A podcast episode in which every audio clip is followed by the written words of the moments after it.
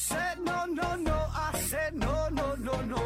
You say take me home, I said no, Perignon. You said no no no, I said no no no no,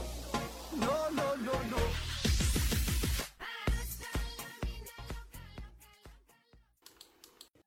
拼命探索，不计后果。欢迎您收听《思考盒子》，本节目由喜马拉雅平台独家播出。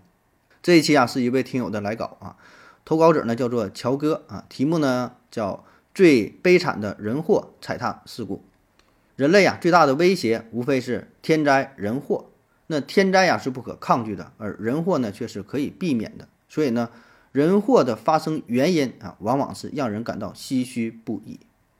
呃，这两天呢，全网疯狂刷屏的，自然就是一个大新闻啊，韩国的踩踏事件啊，这可真是人间悲剧。当地时间十月二十九号晚上，韩国首尔龙山区梨泰院一个小胡同里，人多拥挤，突发踩踏事件，霎时间是成了人间地狱啊，死了一百五十多人，其中呢还包括呃四位中国人啊，你想想这场面呢是多吓人。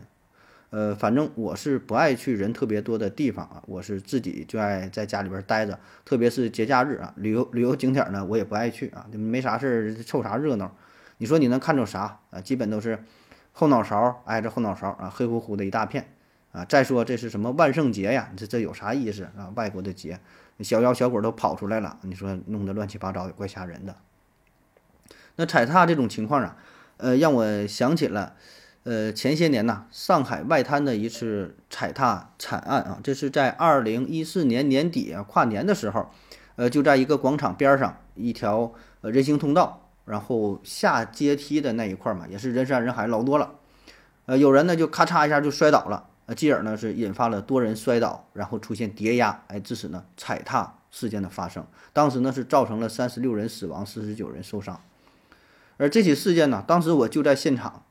呃，好在啊，就是事发的时候呢，我也刚刚是出了那个胡同啊，我就记着我在那个胡同的时候，那人就已经非常多了，走路的时候呢，脚都不沾地儿，就完全腾空起来，哎，我都不知道自己怎么过来的，就就根本就没用走路啊，只双脚腾空就就出了这个活动，啊，就像平时呃挤地铁一样啊，有的时候这个地铁上人特别多啊，已经到站了，你想下车啊，下来之后愣是被人群呐又给挤上来了啊，多坐了一站地啊。那扯远了哈，咱把话题拉回来啊，还说这个踩踏事件。呃，咱回顾回顾哈，人类历史上比较严重的啊，比韩国这次事件更严重的几次踩踏事件啊。第一个，葡萄牙博船桥踩踏事件，事发地葡萄牙，时间一八零九年，死亡人数五千多人。在拿破仑战争期间，数千名葡萄牙平民在试图越过嗯 Port b r o s 桥以逃离苏尔特元帅的军队时，不幸丧生。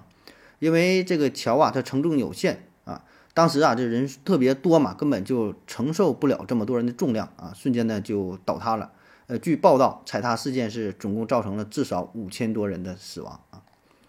第二，沙特阿拉伯米纳朝圣踩踏事件啊，地点是沙特阿拉伯，时间是二零一五年，死亡人数两千一百七十七人啊。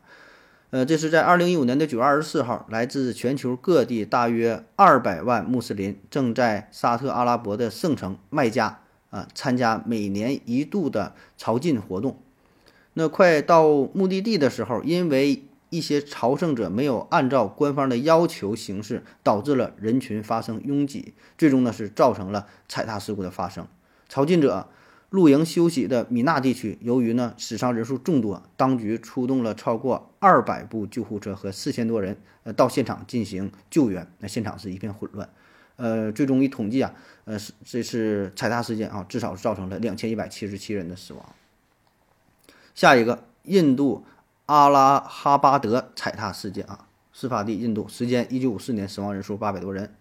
印度独立后的第一个新月节在阿拉哈巴德发生了可怕的踩踏事件啊。这个节日啊，呃，每十二年举行一次啊，所以呢，有大量的人前来观看政客和圣人的聚会。人们呢挤在恒河上的一块小的这土地上，啊，几乎是没有移动的空间，也没有任何地方来容纳不断增长的人员数量。那糟糕的人群失去了控制，啊，最终呢导致人群冲破了一系列的障碍，随后呢是发生了踩踏事件，造成了八百多人死亡。第四个，柬埔寨踩踏事件啊，事发地柬埔寨，时间呢二零一零年，死亡人数四百五十六人。这是在二零一零年十一月二十二号，柬埔寨首都金边钻石岛一座斜拉桥啊，在送水节欢庆活动当中发生了严重的踩踏事件。嗯，这个起事件呢，造成的死亡人数达到四百五十六人啊，大部分呢都是死于窒息和内伤啊。这个送水节呀，是柬埔寨最重要的传统节日之一，是标志着一年中雨季的结束和捕鱼季节的到来。柬埔寨首相洪森宣布二十五日啊为全国的哀悼日，那么哀悼那些不该早逝的人们，还有呢数目众多的呃没有死的山场的人员。那么介绍了这么多啊，下面呢咱就说一说，呃，如何呀避免踩踏事件的发生，以及发生踩踏事件的时候，哎，咱们如何呃最大可能的进行求生、进行自我保护啊？当然，咱们也不是专家，不是什么学者啊，但是咱可以研究一下这些事件的一些共同共同之处啊，看看这个背后啊有什么原因，呃，有什么逻辑是吧？然后嗯，给我们能够带来一些启发、一些一些作用吧啊，给大伙儿记好了啊。那么，任何时候去人流密集的地方啊，都应该首先观察一下周围的情况，记住出口的位置，哎，提前呢在脑袋当中想一个撤离的方案。如果说真要发生了意外的情况，不管是踩踏也好啊，火灾也好啊，咱从哪跑出去啊？特别是一个陌生的环境，提前的看一看啊。嗯，下面呢，咱详细说一说哈。第一条，遭遇拥挤人群的时候怎么办啊？发觉拥挤的人群向着自己行走的方向涌来的时候，应该马上避到一旁，不要奔跑，以免摔倒。那如果说路的旁边有商店呐、咖啡店呐、小超市啊，哎，这最好了啊，赶紧躲进去，哎，在里边呢避一避啊，可以暂时躲避人员的拥挤。第二呢，遭遇拥挤的人群的时候，一定不要采用体位前倾或者是低重心的姿势。啊，即便是鞋子被踩掉了，也不要贸然弯腰系鞋带儿啊，去去捡鞋子啊，这些都是非常危险的。如果有可能的话，最好呢抓住旁边比较牢固的、牢靠的东西，比如说旁边有电线杆子，旁边有个路灯啊，你可以抱着不动啊。等到人群慢慢散去之后，哎，你才镇静的离开现场。第三呢，就是当发现自己前面的人突然摔倒了。哎，你马上要停下脚步，同时呢，大声呼救，告诉后面的人群呐，不要再向前靠近啊！如果自己的同伴摔倒了，尽可能的立马的把他拉起来啊！当然，你发现前面的人摔倒了，如果有可能的话，也是尽量把他拉起来啊，要不然就非常危险啊。第四啊，如果人流量很大的话，但是移动速度不快，哎，可以手握拳，右手握住左手的手腕，双肘与双肩平行，放在胸前。肘部能够保护自己不被挤压，给心肺留出呼吸的空间。第五啊，若已经陷入到了拥挤的人群当中，继续保持双手在胸前，形成